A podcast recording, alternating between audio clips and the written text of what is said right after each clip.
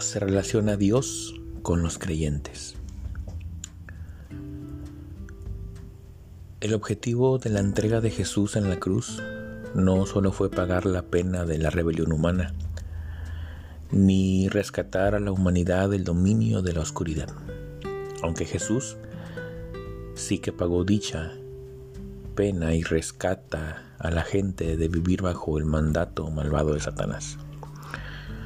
El propósito íntimo de la entrega de Jesús es que podamos disfrutar de una relación eterna desinhibida, transformadora, satisfactoria e íntima con el Dios Trino.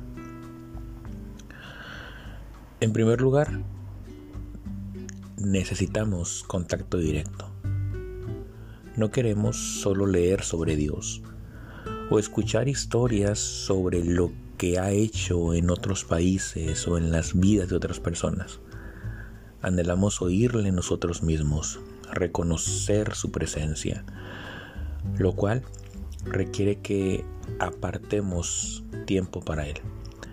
Al igual que un matrimonio saludable aparta tiempo para estar el uno con el otro. Sin embargo, a veces requiere también una mayor conciencia de Dios en nuestras tareas cotidianas, lo cual suele ser más complicado. Igual que la calidez y la atención de un anfitrión puede transformar una sencilla comida en algo parecido a un banquete. Y a ti puede hacerte sentir tan honrado como un rey. Invitar a Dios a tu vida cotidiana abre el camino para que veamos cómo puede tocar y transformar lo ordinario con la fragancia del más allá.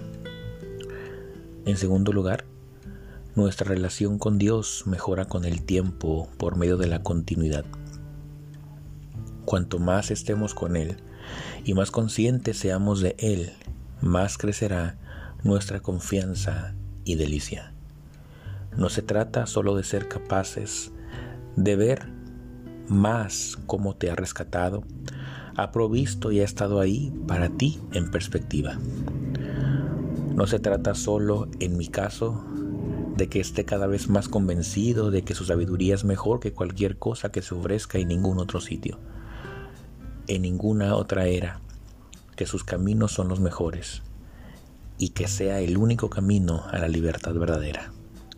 En realidad, se trata de que cuanto más camines con Dios y le hables, más sabrás cómo es y que, sin importar las circunstancias, Él será capaz de sorprenderte, de responder a la pregunta, ¿Cómo vas a hacer algo con este desastre de manera completamente impredecible y a la vez llena de misericordia?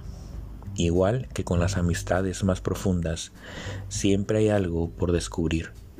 El misterio de su majestad y presteza para acercarse a nosotros nos hace sumirnos en el asombro y la gratitud.